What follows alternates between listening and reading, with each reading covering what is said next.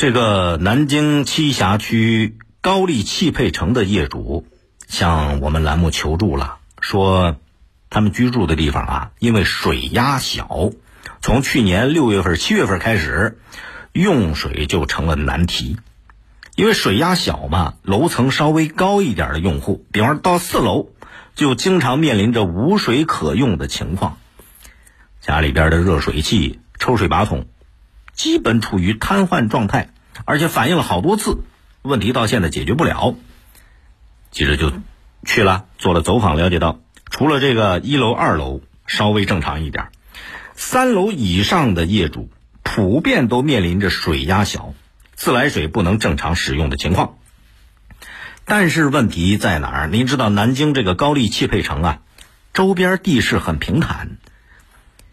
附近的居民区没有高低落差，而且汽配城里边的住宅只有五六层高，也不是高层建筑，为什么会出现水压不足的情况呢？在记者的联系下，南京水务集团的工作人员赶到现场了，跟记者说了，主要原因在哪儿？就是内部管线年久失修老化，管网的内部管线漏水了。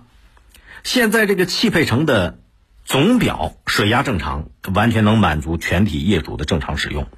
是汽配城这个内水管破损导致的水压不足，而且呢，物业已经拖了他们两年的水费没交了。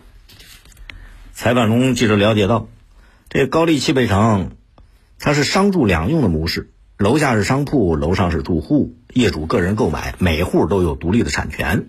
虽然每家每户都安装水表了，但是没有到水务集团办理开户手续，这个高丽汽配城就给当成了一个整体安装了一个总水表，水费是由物业公司代收的。但是物业公司说了，因为历史原因，这高丽汽配城啊，总表代收一开始设施完好的时候没问题，但是随着这个水管破损严重。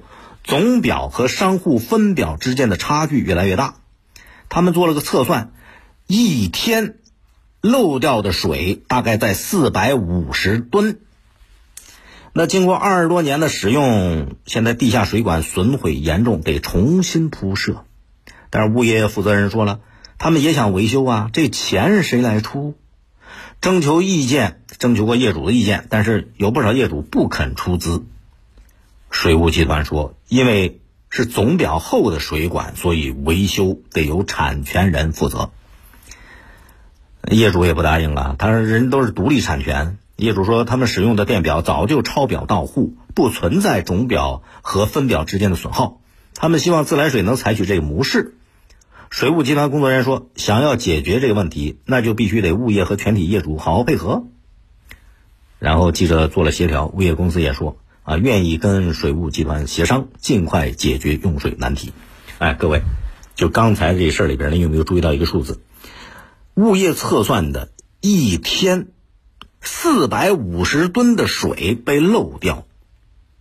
假如这个数据是真的，每天呐，每一天四百五十吨的水资源就给白白的扔了。而且，你看，我我们记者在现场做了了解，它不是一天两天，从小漏到目前的大漏，持续好几年了。你你想，这得扔掉多少水啊？水费欠缴两年，就是说，从水费欠缴开始，这个问题已经非常明显暴露出来，方方面面都知道了。但尽管都知道，那就任由着四百五十吨的水每天浪费。实际上，我之前报道过其他小区。也出现过类似情况，地下那个管网开始是小漏洞，几年下来变成大漏洞，欠缴的水费数额巨大，谁也拿不出钱填这个窟窿，然后水务集团就以欠缴水费为由断水了，居民用不上水就开始闹，水务集团也收不上钱，最后大伙儿都吃亏。如果从一开始小问题的时候就重视，他不可能到最后。损失那么大，不可收拾。所以你说这事儿里边，物业公司也好，涉事企业汽配城，恐怕都存在问题。但是其实我想说的，作为专业的水管理的国有企业，水务部门，在这个过程里边，你眼睁睁的看着水资源白白的浪费流失，有没有心疼过？有没有想过通过行政手段也好，或者运用法律途径也罢，去及早的协调沟通，哪怕是诉讼，得把问题解决掉啊，避免更大的损失。实际上，这不等于国有资产流失吗？当然，这个事儿有难度。但问题难度取决于有没有决心去解决。